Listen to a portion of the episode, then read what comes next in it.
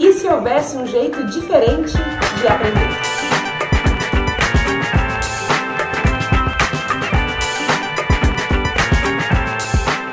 Oi, tudo bom? Eu sou Rafa Capai. Seja muito bem-vindo ou bem-vinda ao VQV Convida, o nosso querido Vamos que Vamos Convida, esse espaço, essa série aqui no YouTube da Espaçonave, onde eu converso com gente foda que me inspira sobre assuntos que nos interessam. Na verdade, desculpe esfarrapada para bater papo com gente muito legal enquanto você está aí do lado também assistindo.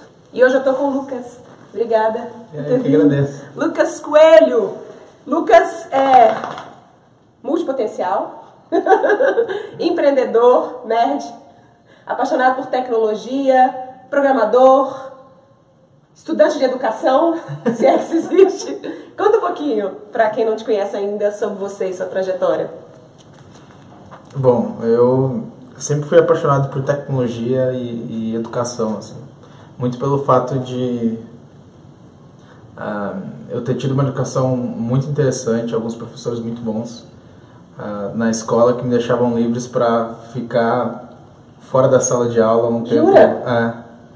na verdade, eu não sei se se era muito porque eles queriam, assim, mas não tinha muito jeito, porque eu gostava mais de ficar fora da sala de aula aprendendo com a tia da cantina ou com a tia que limpava as coisas do que dentro da sala de aula que eu olhava e falava, pô, isso aqui eu aprendo, se eu pegar a apostila eu consigo ler e aprender, né? Não, ah, não tem uma, uma, uma coisa mais de vida, esse contato com as pessoas.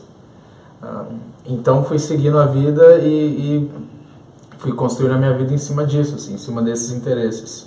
Interesse muito grande por design e tecnologia. Ah, Designer, esqueci É. dessa apresentação importante. e um interesse muito grande por, por educação. Assim. Que eu acho que sempre, esses dias eu estava conversando com, com um amigo, eu estava pensando bastante sobre isso, assim, que ainda mais hoje em dia, com a atualização, com a automatização das coisas, daqui a pouco a gente vai ter uma crise muito grande de, não só de trabalho, mas de propósito, que vai, ver uma, vai ser uma crise que vai vir depois da crise de trabalho, que os seres humanos não vão mais precisar fazer o que a gente chama de ah, trabalhos menores, assim, mas trabalhos mais braçais, mas Trabalho sem significado, né? é, mas a, a- a nossa educação ela não prepara as pessoas para ter algum para buscar um significado e buscar um propósito para poder alcançar voos maiores em questão de de de trabalho de vida, né? Então essa vai ser uma crise in- in- interessantíssima e, e grande assim. Mas você acha que ela vem depois? A sensação que eu tenho é que ela tá vindo antes da crise do trabalho, ou junto, não sei. É, eu não sei. Eu acho que ela vem antes, mas daí pelo, pelas pessoas que eu tenho contato, assim. Então tô vendo muitas pessoas assim. ah, eu às vezes fico. Bom, por mais que a gente fale, ah, tem um propósito tal, às vezes você fica. Ah, mas será que é isso que eu quero fazer? E tal, se questiona. Mas quando eu vejo, por exemplo, os meus amigos do, do, do interior ou as pessoas, quando você abre para um público maior, assim, que ver, você começa a ver que a primeira preocupação delas é eu vou perder meu emprego, eu preciso arranjar outro emprego. Só que o outro emprego, geralmente é um outro emprego igual, entendeu? Então o cara tá falando, pô, eu vou perder, não vou ser mais taxista, então vou precisar fazer alguma coisa, então vou ser ajudante pedreiro, ou vou trabalhar em... Porque a pessoa não, não enxerga um, um, um level de, de... ou um nível de trabalho que ela possa galgar, assim, de acordo com as skills que ela tem, né? E eu acho que a gente não foi ensinado a olhar para o trabalho como uma parte de expressão, né? Uma, o trabalho como uma alguma coisa que seja interna nossa, que tenha relação com, com a gente mesmo, né? A gente foi enxergado a olhar para o trabalho como uma mera atividade onde a gente tem meio de vida, né? Sim, é, e uma coisa bem separada da vida, né? É. estranhíssimo. Ou vida ou trabalho, né? É. Separados. É. Você é duas pessoas diferentes e, e você vai pro trabalho e acabou, entendeu? Você faz aquilo que você tem que fazer e acabou. Porque você não tá fazendo pra, pra pra deixar um legado ou pra você ter algum significado. Você tá fazendo porque você quer aproveitar outras coisas fora daquele momento, assim. E isso vai acabar. Muito certamente. É. Tomara. Agora, é, quando, é que você, quando é que você reparou, assim, você está falando já que quando isso era adolescência ou já de criança você já tinha essa relação com, com, com a escola? Ah, de criança eu tinha essa relação com a escola, assim. Quando é que você trouxe essa consciência de falar, putz, não sou eu, sabe? É, é o sistema que está errado, não sou eu que sou o diferentão que gosta de aprender fora da sala de aula. É realmente porque existe uma coisa que não está funcionando é, e eu não estava aprendendo dentro da sala de aula. Quando é que você teve esse, esse clique? Acho que foi em dois momentos. Um, eu, eu fiz um colégio técnico, estudei no colégio técnico no, no, durante o colegial. Então eu ficava na sala de aula das, enfim, das sete da manhã até as seis e meia da tarde, todos os dias, tendo aula técnica e aula uh, teórica, né? aula de ensino médio normal. E ali eu comecei a ver que, como a gente tinha uma certa liberdade, porque era dentro da Unesp, eu comecei a ver que eu gostava muito mais, e, e junto com, alguma, com uma turminha que eu tinha, a gente gostava muito mais de uh, ir para a biblioteca e ficar estudando e matar a aula, porque a gente contava quantas aulas a gente podia matar, e é bastante, é quase um bimestre que você consegue matar. E a gente tinha isso marcadinho, então a gente gostava de aprender, ir para oficina, tarde tal, colocar a mão na massa, que eu vi e falei, pô, legal, tem um caminho aqui. E depois que eu fui para a universidade foi quando foi o maior baque, assim, porque eu saí do colégio técnico, fui trabalhar numa empresa, na época uma fábrica, do Vale do Paraíba. E daí logo depois eu fui para a universidade. Quando eu cheguei na universidade foi o meu baque, assim, eu olhei e falei, não, eu não consigo mais ficar dentro da sala de aula aprendendo desse jeito e pior, aprendendo uma coisa em teoria da administração que não serve mais agora. Imagina daqui a cinco anos quando me formar, vendo tecnologias assim em sistemas que eu olhava e falava, não, é possível que o cara está ensinando isso aqui agora, então e aí você ah, saiu da faculdade? Você... Daí eu saí da faculdade. Eu entrei na, na ESEC, foi uma, que é uma organização de estudantes. Uhum. E lá eu comecei a ter contato com muitas coisas de inovação, com, com empreendedorismo e aprender muito uh, por si só, assim, pelo trabalho, assim, na vida. Toda vez eu olhava a galera da ESEC, todo mundo falando assim, poxa, a ESEC é uma universidade, né? Eu via o pessoal falando, cara, Isaac foi meu MBA e tal, as pessoas mais velhas. E eu olhei e falei, ah, realmente tem um jeito melhor de aprender, que não é pra mim. E daí eu larguei a universidade pra, pra me dedicar full time à, à minha própria educação, assim. E desde então, o que, que você já estudou e o que, que você estuda? Quais são, quais são os temas que você é, se dedica a estudar de forma mais é, séria? Putz, eu, eu estudei bastante coisa. Tudo Atualmente. Oi? Ninguém aqui vai te julgar é. por isso, porque possivelmente somos, somos parecidos. Mas eu, eu, eu tive que me, me, sistematizar, assim, porque eu tinha mania de estudar um pouquinho de várias coisas. Uhum. E daí depois eu fui ler, fui estudar sobre multipotencialidade e tal, e eu vi que não necessariamente eu preciso ser assim. Uhum. Eu posso estudar várias coisas, mas me aprofundar uma de cada vez. Uhum que é o que eu venho fazendo nos últimos anos, assim, nos últimos dois anos. Mas, poxa, eu, eu tenho vários interesses, dei bastante sobre física, eu gosto bastante de física, da área de, de exatas, assim. A própria parte de programação, a parte de design, eu estudei bastante.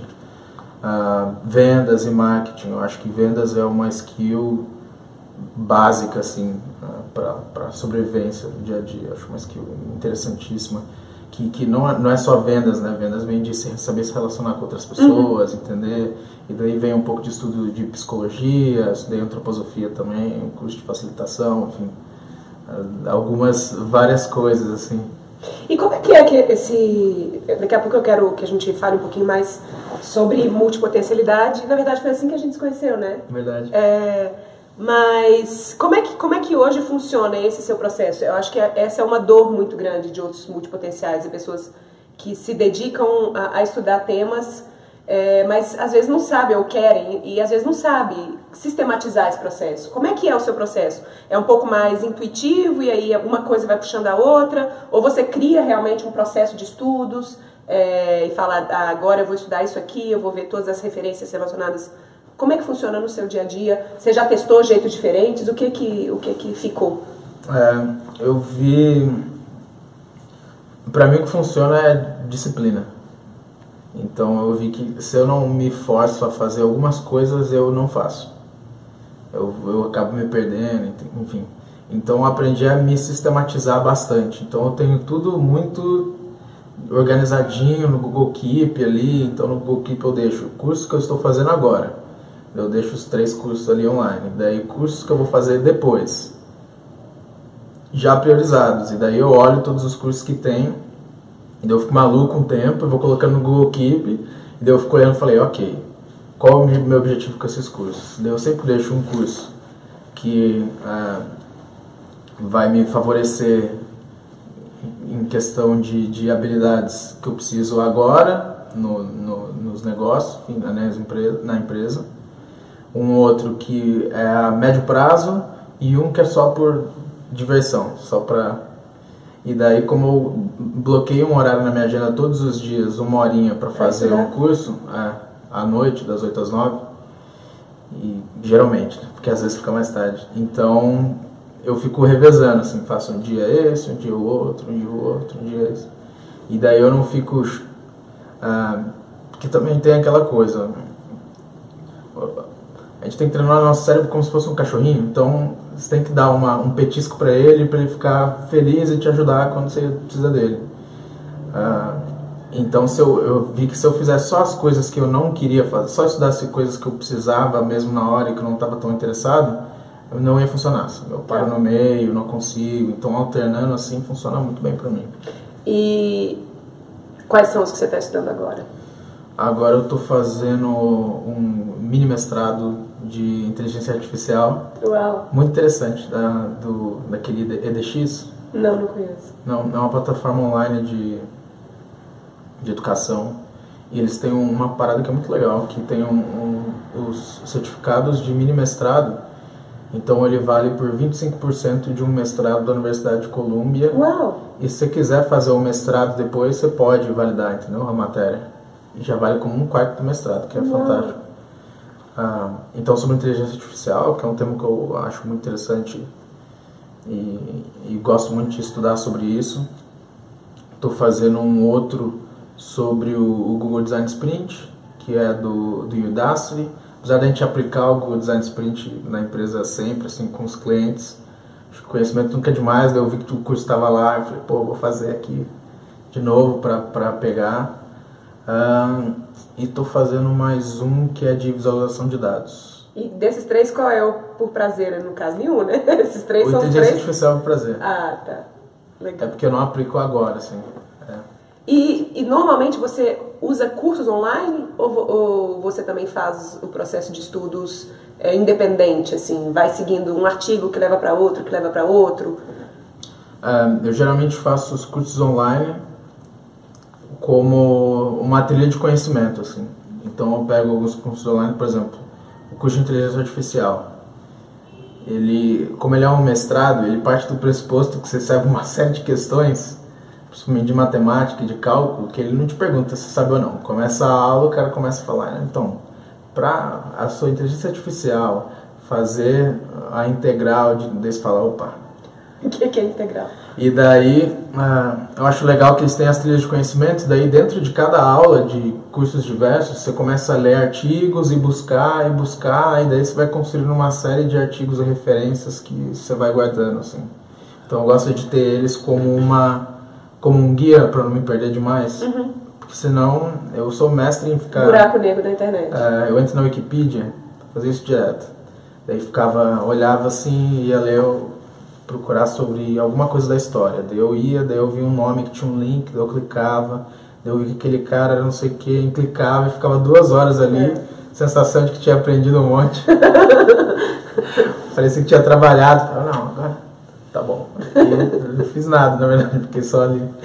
Eu sei que você é um. Você estuda também a educação em si, né? Sim. É, o que, o que que. Se você pudesse. Eu sei que é uma pergunta para uma tese de mestrado, não para uma conversa rápida, mas o que, que você é, consegue apontar, na sua opinião, que são os principais problemas da forma como a gente aprende hoje?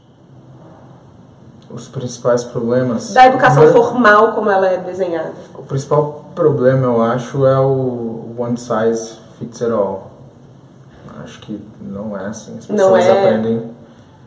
Uma educação para 50 pessoas a mesma. Não. As pessoas aprendem de um jeito diferente. Então, por exemplo, eu estava conversando isso com, com o meu sócio esses dias. Quando a gente estava conversando, a gente reparou que eu falo. Eu, a gente estava falando sobre conceitos abstratos de um projeto. Então, quando eu soltava um conceito abstrato, eu olhava para cima, o que significa que ele está acessando o visual. Uhum. E quando ele fala comigo, eu, eu olho para o lado, porque eu geralmente, para eu aprender alguma coisa, eu me repito falando, então eu sempre acesso auditivo. Só aí dá para ver que nós dois absorvemos informações de um jeito completamente diferente. Então, para ele, quando eu vou explicar uma coisa para ele, eu prefiro desenhar.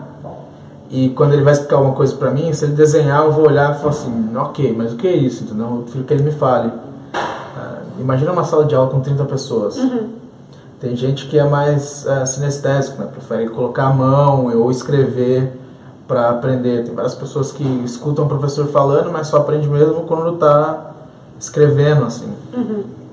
Sem falar de conteúdo, né? Sem falar de conteúdo. De que um conteúdo tem que ser igual para todo mundo também. Sim, não, sem falar de conteúdo. Nossa, de conteúdo, essa questão de, de você uh, não ter escolha sobre o que você quer aprender pelos interesses que você tem, até uh, por uma questão de, do que o mercado precisa.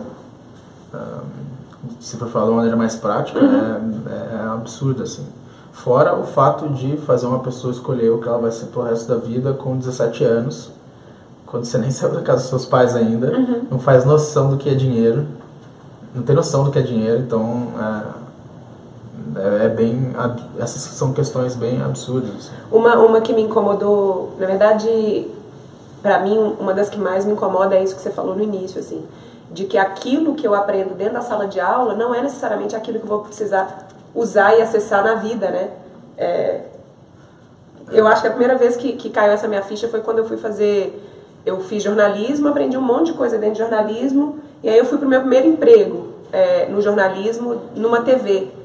E eu falei, nada do que eu aprendi lá, praticamente nada. Claro, as matérias mais é, mais abrangentes, antropologia, sociologia, filosofia, sim, mas as questões práticas de jornalismo que eu tinha aprendido é, na faculdade não me serviram nada. Eu tive que aprender tudo de novo. Foi um, uma escola para uhum. mim o meu primeiro mês, meus três primeiros meses, né?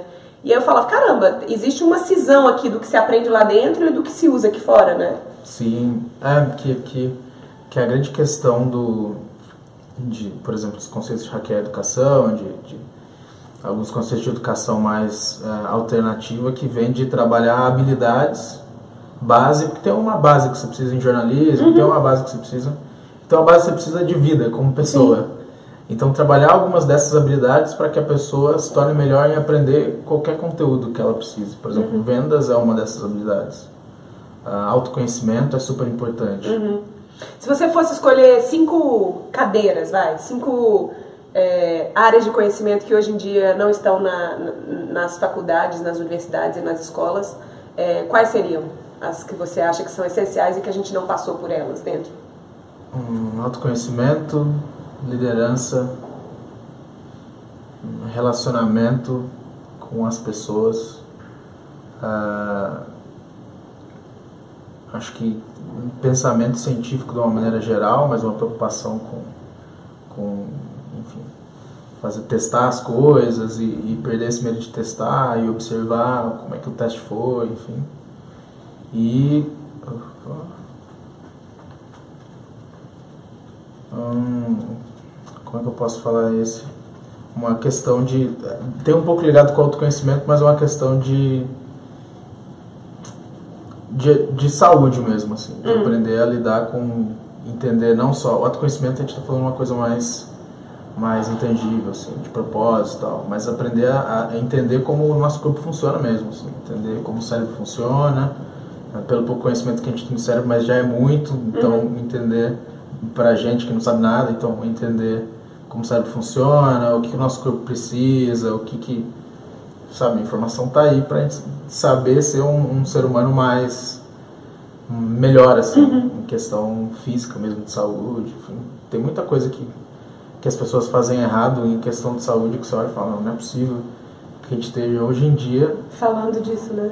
É, e nem tá achando que, que vai comer um pacote de bolacha o dia inteiro e vai chegar a 30 anos bem. Uhum. E empreendedorismo, você não colocaria? Empreendedorismo. Empreendedorismo eu estava pensando nele junto com, com liderança, mas uhum. empreendedorismo com certeza.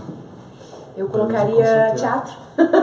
Teatro. Teatro, dança, é, habilidades corporais e.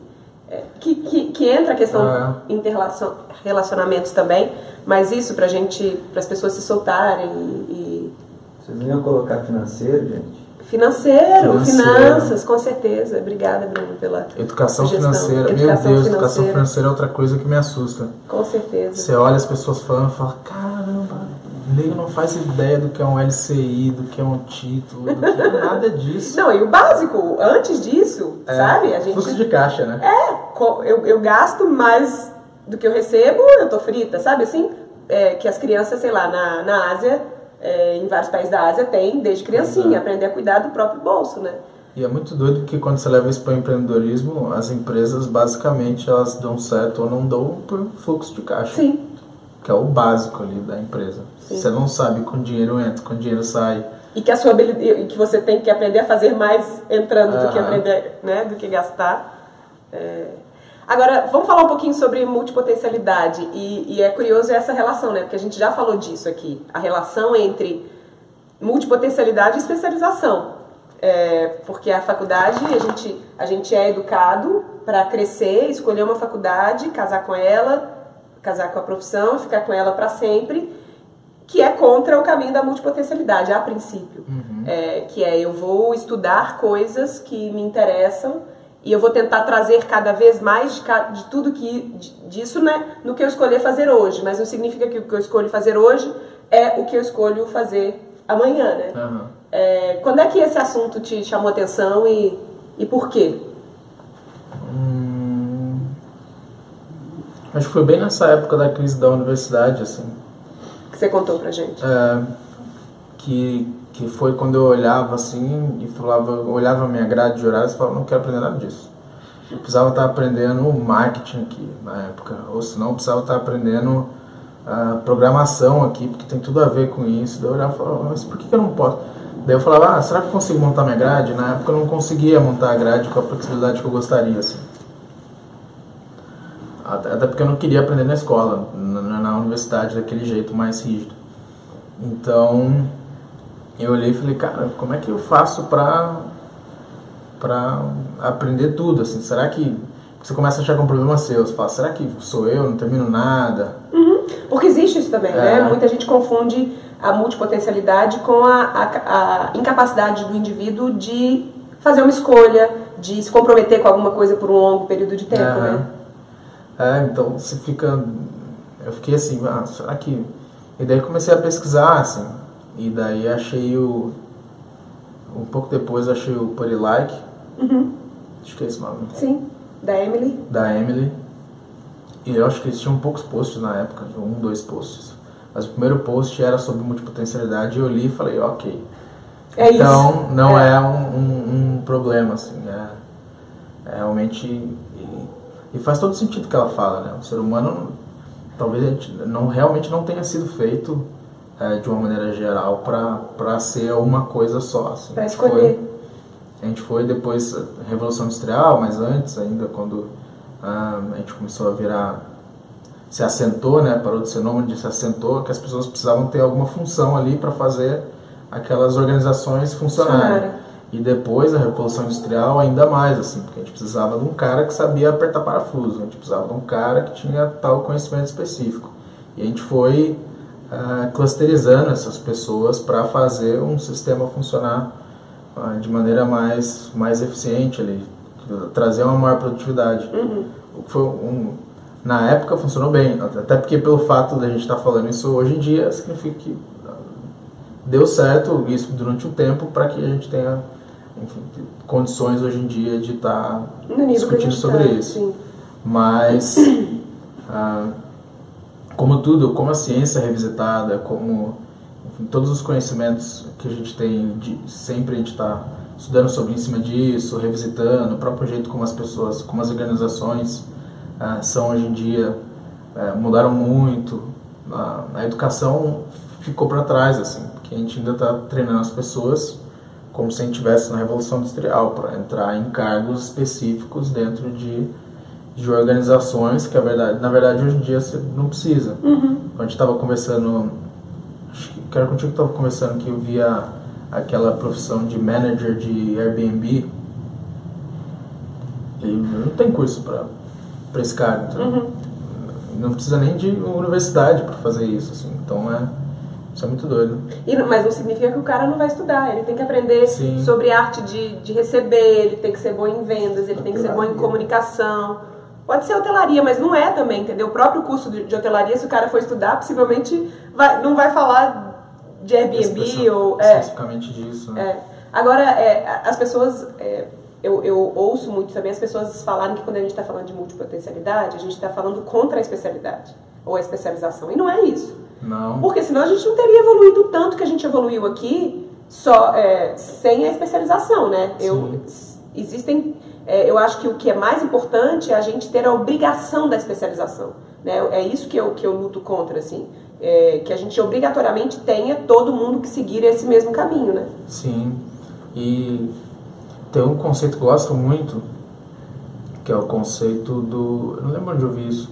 Acho que é a Valve, aquela empresa que tem a Steam, empresa de jogos.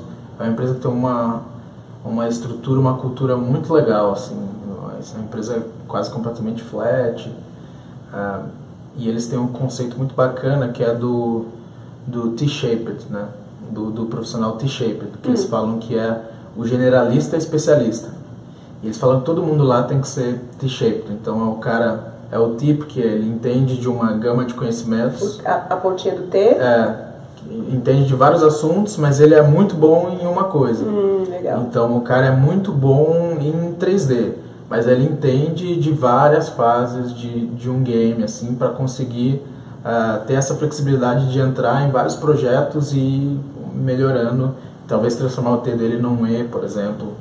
Ah, enfim, Você viu? Eu também tô relacionamentos. imaginando aqui. É, tô pensando como é que eu aprendo, porque eu tive que imaginar o Ezinho aqui. então é isso é muito legal, porque eles valorizam esse tipo de profissional assim. Eles falam que não adianta o cara chegar lá e falar, ah, eu sou muito bom em 3D.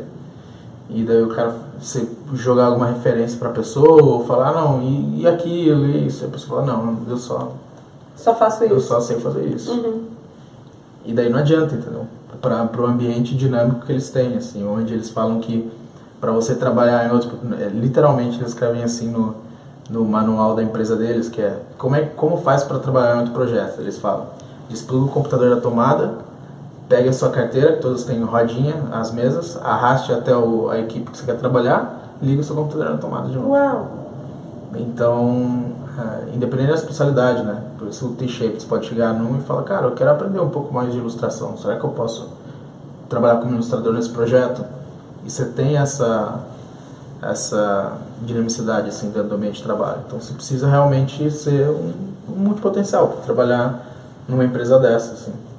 É, eu não sei, eu- mas eu tenho a tendência, eu tenho a sensação de que no futuro é, isso vai ser um- uma coisa importante, assim, né? Porque a gente está mudando rápido demais. E se o cara não tem o multipotencial, é, ele normalmente é alguém que tem habilidade de aprender, qualquer que seja o tema. Sim. E no futuro, se a gente não aprender a aprender, possivelmente a gente, a gente vai ficar para trás, porque o mundo está mudando com uma velocidade tão rápida que todo mundo vai ter que aprender mais, mais coisas, né? Sobre mais coisas. Sim, e é, e é louco como a, a própria história das organizações, assim, das, das, dos modelos de negócio disruptivos, eles vêm dando dicas, porque geralmente quem promove disrupção em algum setor é um outsider, Sim, não é um... um um cara lá de dentro. é, não é um cara lá de dentro, assim, você precisa de uma pessoa que nunca trabalhou naquele setor, e daí o cara vem e fala, e se a gente fizesse isso aqui? Ah, mas você não pode, como assim? Então, isso é muito legal, assim. Por isso que a diversidade é tão importante no- na inovação. Não tem como você Sim. inovar né, com um grupo de pessoas que sempre fez a mesma coisa E que tempo pensa todo. exatamente do mesmo jeito. Né? É, vamos falar um pouquinho dos seus projetos aí. Em algum momento desse incômodo, né, do seu incômodo com a educação, é, nasceu aqui no Brasil o Uncollege. Sim. Conta pra gente um pouco o que é o Uncollege. Legal. O College é uma organização que visa ajudar o jovem a hackear a educação dele. Então a gente tem uma série de cursos, uma série de, ah, de propostas para trabalhar aquelas habilidades que a gente tinha conversado, habilidades essenciais para que o jovem consiga aprender e ter uma jornada uh, de autoaprendizado para a vida, assim. Eu conheci o One College em 2012, eu acho, 2013. Era uma iniciativa que já existia nos Estados É, Unidos? Ela existe nos Estados Unidos. Um, nos Estados Unidos eles estão bem focados num programa chamado Gap Year, que é um programa de, de ano sabático, mais ou menos assim. Então, um jovem, antes de entrar na universidade, ele vai passar por uma viagem de intercâmbio para conhecer outra cultura, vai para São Francisco ter uma série, aprender uma série dessas habilidades, ter workshops, enfim. Aí depois ele vai fazer um estágio para ver se é aquela área de interesse dele, para ou ele conseguir continuar a carreira dele fora da universidade ou ah, ir para uma universidade, se for o caso, mas já focado, sabendo o que ele quer para aprender. Nos Estados Unidos você tem essa flexibilidade, né, de puxar algumas matérias ah, específicas para se formar muito melhor, assim. E é legal que eu lembro no começo do, do One College, quando eu conheci, várias universidades torciam o nariz pra gente. E, e hoje em dia não, assim, hoje em dia Harvard é, é parceira do One College, tem algumas universidades que elas indicam, porque elas viram que o aluno que passa por um, um, um momento de gap year, de autoconhecimento, para pensar experimentar, ele volta para a universidade muito mais focado, assim, muito mais guiado em saber, pô, então eu tô, vou voltar para fazer isso, isso, isso, isso, aquilo, e Eu e não acabou, sei sabe? aqui no Brasil qual é a- o percentual disso, mas o- quantas pessoas largam, né? Uma faculdade, não porque não querem continuar estudando numa faculdade, mas porque não estão de fato interessadas naquele tema que, que foram estudar, né? Uhum. Eu acho que eu já te contei disso, mas é, é legal é, chamar a atenção do período que eu morei na, na, na Dinamarca. É, eu e o Bruno, a gente ficou num, numa escola que eu, eu nunca sei falar o nome, mas é Bruno Gerlev? Gerlev? Escreve Gerlev. Gerlev, é, mas é uma escola voltada como se fosse para esse gap year, mas não, não é um ano inteiro, mas é, os, os jovens vão para essa escola para estudarem é, temas e para terem um pouco mais de certeza do que vão fazer depois é, na faculdade. Então, isso é, é benéfico para todo mundo, né? O cara não vai usar uma vaga Sim. de alguém que realmente está interessado naquele tema. É, para as faculdades públicas, isso é dinheiro público sendo jogado fora. É claro que conhecimento não se joga fora, mas é dinheiro público. O cara já vai direto ao ponto, ele já tem muito mais clareza do que, que ele, né, de como ele, ele quer estudar da- dali para frente. É, e aí o, o, o, o One College aqui no Brasil, ele recebe as pessoas também para o Gap Year. Quais atividades vocês estão fazendo atualmente? A gente está fazendo o Gap Year e alguns cursos e palestras mais específicos, assim, quando, quando surge a demanda. Mas o Gap Year acontece em Ilhabela eh, e a gente recebe jovens do Brasil e de fora do país.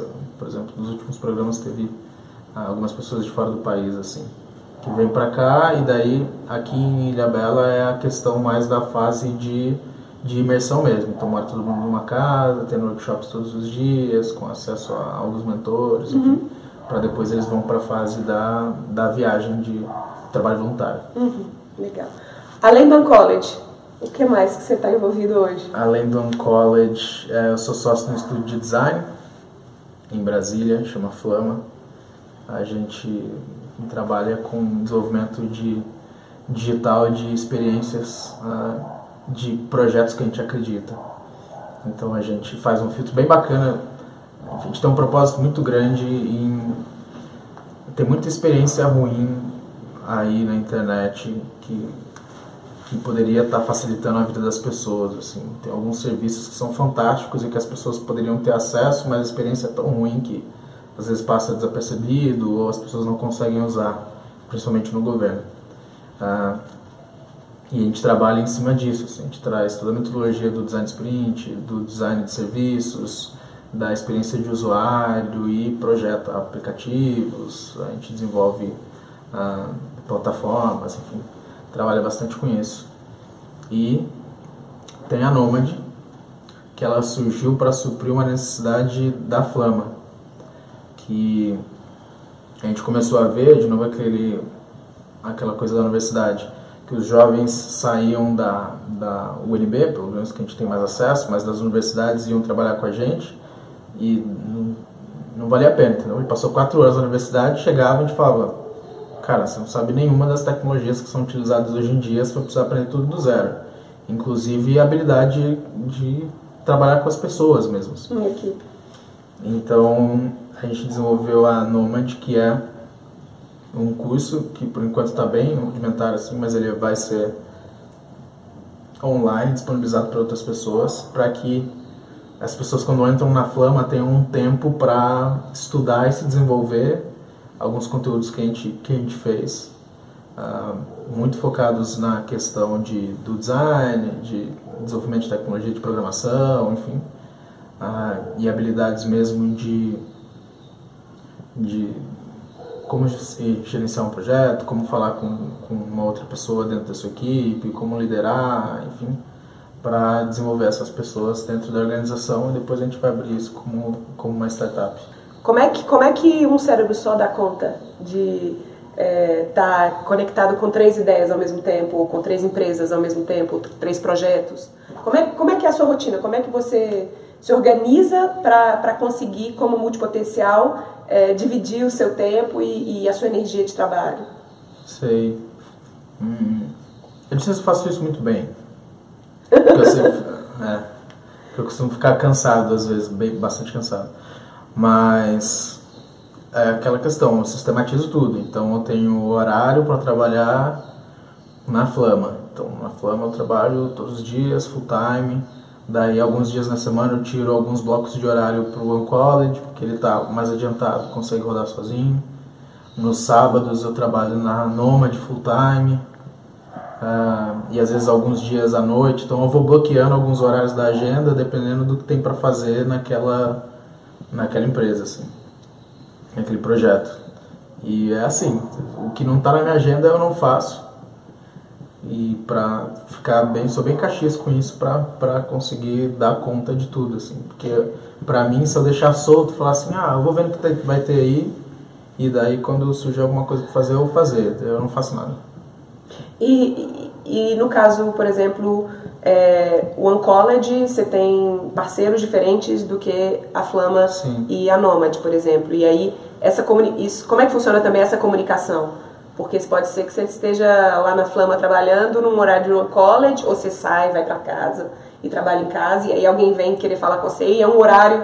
Entende? Como é que funciona? Uhum. Você tem que. Eu imagino que isso tem que estar muito bem comunicado também, né, ao seu Sim. redor. É, não, geralmente eu aviso. Então eu falo pra galera assim, ah, de tal tal horário é na Nomad. Daí tá bom.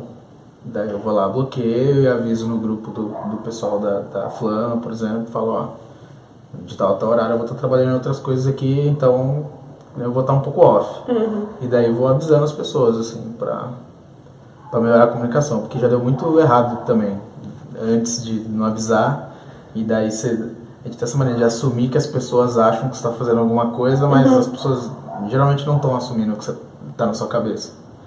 Então, de eu estar ali, a galera fala, te liguei, você não falou, ah, mas você tá trabalhando em outra parada. Ele falou, mas como assim? Você não avisou ninguém? Uhum.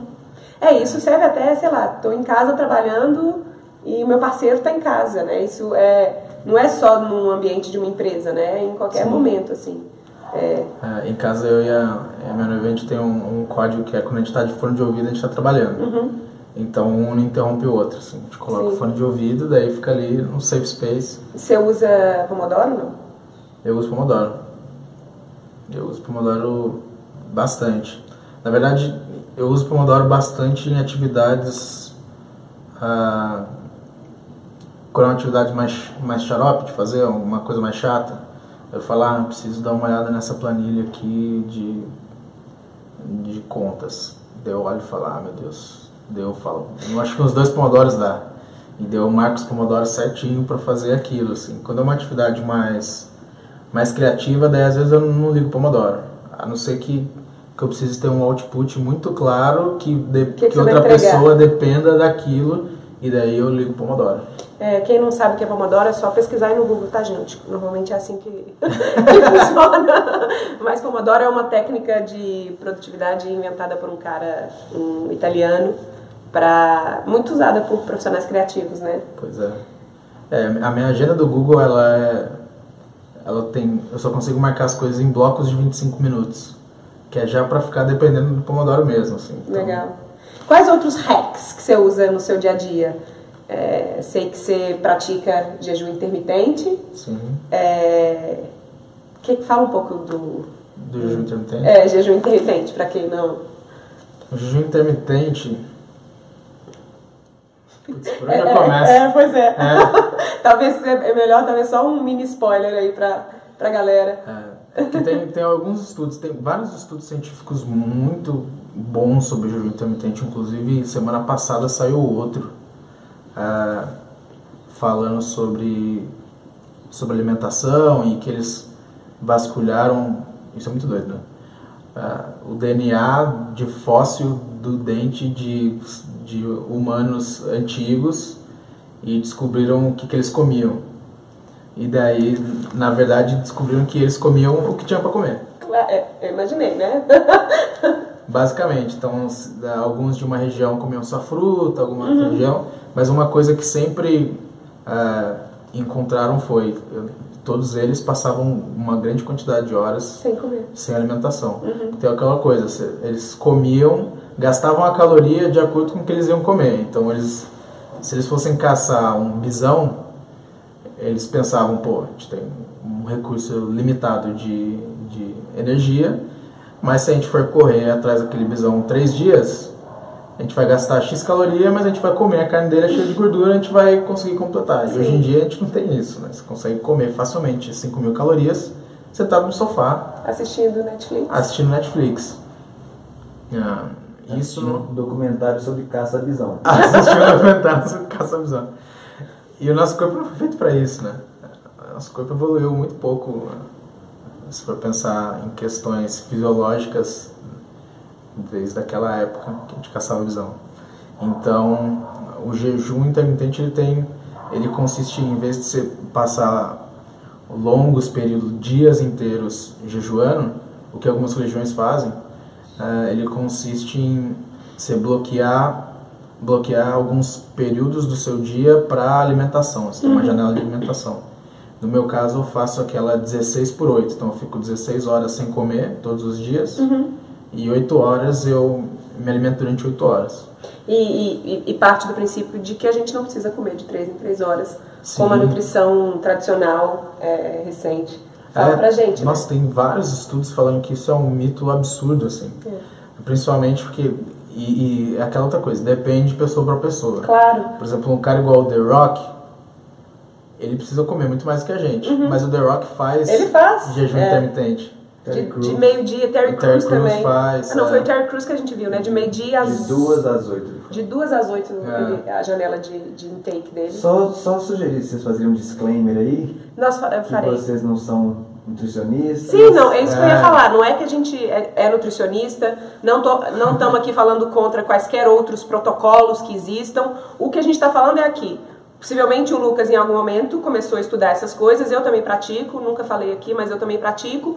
E começou a testar de um jeito que seja seguro, que seja consciente na sua própria vida. Só o que a gente está falando é: talvez o que a gente aprendeu não seja exatamente aquilo que cabe no seu corpo e na sua biologia. Então, é, para ele, ele testou e funciona. O que, que você ganha? É, o que que, Nossa.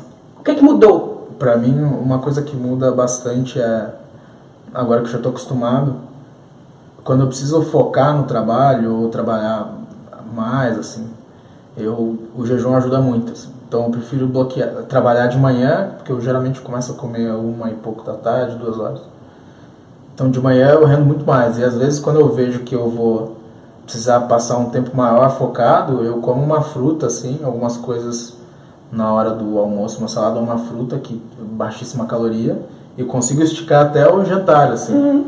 Ah, o, o meu semi-jejum, né, no caso, porque eu tô comendo. Apesar de que dizem que a, a menos de 50 calorias tá ok ainda. Tanto tá. que o café com um óleo de coco, por exemplo, É, né? ainda- Você pode tomar água, pode tomar café, É. pode tomar chá. Então eu consigo estender, nossa, meu dia rende muito, porque depois que você come, todo mundo já passou por isso, você almoça, você é imprestável durante algumas horas do seu dia, assim. É porque o, o- o jejum intermitente também, gente, parte do princípio de que é, grande parte do esforço do corpo é em fazer a digestão. E então, se você não tem que fazer a digestão em uma janela grande do seu tempo, significa que o seu corpo pode estar presente para fazer. A gente está falando de célula mesmo, a quantidade de células e de, de mecânica interna do corpo que pode ser que vai, que vai cuidar daquela digestão ou que não vai cuidar. Sim. E aí a outra coisa é que no momento em que você não está comendo, o cérebro, o, o corpo se auto-repara, porque você não É. está gastando energia para fazer a digestão, e aí as, existe um nome para essas células, né? Autofagia. Autofagia, ela, ela vai reparar células antigas. sabe? é, a- o seu corpo e, e renovar o seu aparelho celular, né? Pô, não, é, tem vários benefícios. Eu- Esses dias eu li um outro artigo de um, de um estudo científico que me mandaram assim, falando sobre os benefícios de ter dias com a dieta muito restringida e outros onde você extrapola e come muito mais, assim, falando dessa questão do, do jejum, de alternar esses dias, sabe? Poxa, é, enfim, não faltam é, papers sobre jejum intermitente atualmente, assim, e todos eles, por enquanto, levando para para conclusões bem, bem benéficas, na verdade. Alguma outra coisa que você faz é, que te ajuda a ficar mais focado, mais produtivo? Meditação. Meditação. Todo Você dia pratica com aplicativo? com aplicativo, chama Calm, o aplicativo. O Headspace é muito bom. Também, eu uso os dois. É, mas o Calm ele tem mais coisas free e eu já tava gastando muito com, com assinaturas de coisas online. e daí eu cortei o Headspace e comecei a usar o Calm. E daí às vezes eu, eu faço geralmente de manhã e à noite. De manhã para ligar e à noite para desligar. E atividade física? Atividade física eu faço academia três vezes por semana e corrida e caminhada quase todo dia, assim. É porque eu traquei meus passos, eu tenho que dar 10 mil passos por dia. Por dia? É, e eu sou meio. Ninguém, não- ninguém pode gamificar as coisas que eu faço, porque eu fico viciado nessas paradas. Então, pra mim é 10, 10 mil passos por dia. É, se eu chegar em casa e eu olhar e falar 7 mil passos, eu falo, hum, vou dar uma caminhada no parque. Eu moro na frente do parque, eu dou uma volta na, na quadra, olho para 10 mil passos. Eu- Ontem, por exemplo, eu tava, fiquei o, grande parte do dia em casa, né, lendo algumas coisas. E daí chegou às 5 da tarde, eu olhei assim e falei, 700 passos. Eu falei, não fiz nada. Daí eu tive que ir no parque dar três voltas lá, correndo, daí consegui 9 mil e pouco. E daí eu falei, bom, eu vou jantar no shopping, tô 9 mil e pouco, andando lá no shopping um pouco, já dá 10 mil passos. Todo dia? Você não acumula? Por exemplo, um dia que você realmente não está fazendo nada, você fala, hum, agora 10 mil, vou ter que dividir aí mais 5 cinco dias, então vou ter que dar 12 mil todo dia nessa semana. Você já fez isso? Não.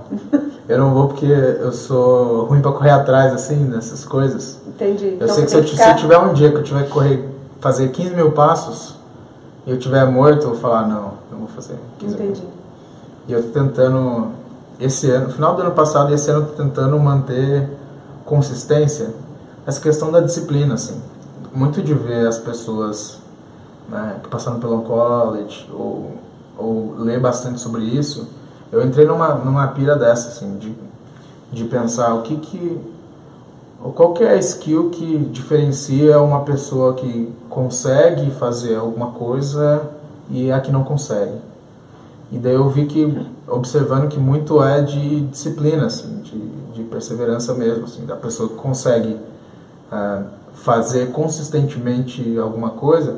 Tem uma frase do, eu acho que é do Derek Sivers, que ele fala que se informação fosse realmente alguma coisa útil, todo mundo seria bilionário e com um six-pack. Mas o, o que a gente sabe não, não, não, não significa nada, assim. O que significa é o que você faz consistentemente. Com aquilo que você sabe, né? É, que é o- a prática e, e fazer um pouquinho todo dia, assim. ever- todo dia, não importa o que aconteça. E daí eu tenho bem tentando praticar as mesmas coisas todos os dias para ver se eu, eu consigo manter consistência, assim, para ver se eu absorvo como um hábito realmente. Ah, ao invés de ser só uma coisa esporádica, de ficar aquela coisa, ah, pratico por um tempo, daí eu paro muito tempo, depois eu volto, mas daí tudo que eu ganhei com aquela prática eu perdi, eu tenho que começar. Então tô fazendo esse esforço, assim. de, de manter tá essa consistência. Tá funcionando, por enquanto tá funcionando. É difícil, tem dia que você olha e fala, olha e fala, ah, vou meditar não. Daí eu fico pensando, falo, não, tem que meditar. Daí eu vou, mas tem dia que eu acordo e já medito, entendeu? Uhum. Então tem dias que. Mas tem uma, uma frase que me ajuda muito. Acho que foi um livro do Mark Manson, que é The Subtle Art Of of, Not, Giving- of Not Giving a Fuck. Esse livro é excelente. Eu gostei muito de escutar ele no Audible, porque parece que ele escreve de um jeito que parece que ele tá batendo um papo com você num bar. Então achei muito bacana. E ele fala de uma coisa que é muito bacana, que vem um pouco de estoicismo, que é a questão de você não. Geralmente, quando a gente sonha com alguma coisa, tem algum objetivo, a gente está tão focado naquele objetivo que a gente descarta os sacrifícios que a gente tem que fazer e tudo que a gente tem que fazer, a gente tem, tudo que a gente faz, toda escolha, é um, cada escolha é uma renúncia à vida, já diria o Chorão, filósofo Chorão. E, e, e daí ele fala que mais sábio é escolher os struggles que você vai ter e junto com o seu sonho, porque não adianta o cara falar, ah, quero ser médico. Ele falou, ah, para ser médico, você tem que passar por oito anos de universidade, você vai ter que estudar pra caramba pra passar todos os dias e tal. Você está disposto a fazer isso? Se você não estiver disposto, não tem problema. Mas o seu sonho não pode ser esse, entendeu? Você você tem que escolher quais são os desafios daquele sonho e não o sonho É. em si. Legal. Então, isso. isso é muito importante é, tipo, para empreendedorismo, que às vezes a pessoa fala, ah, vou ser empreendedor, ah, isso eu vou fazer o que eu gosto. E Não é. Então você tem que ter consciência de que e, e saber que vai ter dia que você vai ter que olhar planilha, vai ter dia e escolher esses struggles também. Falar, não, eu estou disposto a passar por tudo isso para botar no mundo meu propósito ser empreendedor? Sim. Ah, então é válido. Porque senão é só sofrimento daí, porque você vai os struggles vão virando cada vez barreiras maiores assim. Então às vezes é legal fazer esse exercício quando você pensa, ah, eu quero guardar dinheiro para viajar. Tá bom. Isso é massa, essa viagem vai ser irada. Mas e os sacrifícios que você vai ter que fazer para juntar dinheiro para aquela Você tá viagem? disposto a cortar pizza? É, tá disposto a cortar pizza, tá disposto a cortar não sei o quê. Porque se não tiver, não tem problema. Mas aquele talvez não seja um sonho que só vai. Aquele talvez seja um sonho que só vai te frustrar. Você vai chegar e falar, pô, não consegui, nossa, eu sou muito ruim mesmo, não sei o quê. Então não, não vale a pena. A mesma coisa de academia, assim, a pessoa fala, ah, eu quero ser um six pack, ser o The Rock. Então, está disposto a fazer jejum intermitente, a levantar peso, a passar mal na academia de tanto peso que você levanta todo dia. Se você não tiver, não adianta, entendeu? Não é um sonho que vale a pena você ter assim. Massa, legal. É, como é que as pessoas te acham? É, como é que elas te acompanham? Daqui, das internet? Pô, boa pergunta. é que eu uso, tô usando bem pouco o Facebook. Apesar de que eu tenho, eu tô lá no Facebook, né, Lucas Coelho. Eu uso mais o Twitter, arroba Coelho Lucas. Legal.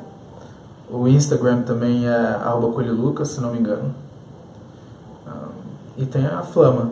Vocês podem seguir a Flama. Eu posto mais na Flama, inclusive na fanpage do que e no Oncology também. E no College também. Nossa, super obrigada. Ah, Como sempre, agradeço. delícia de papo. Ficaria mais horas aqui conversando com você. Esse foi o VQV Responde. Mentira. Esse foi o VQV Convida de hoje com o Lucas Coelho.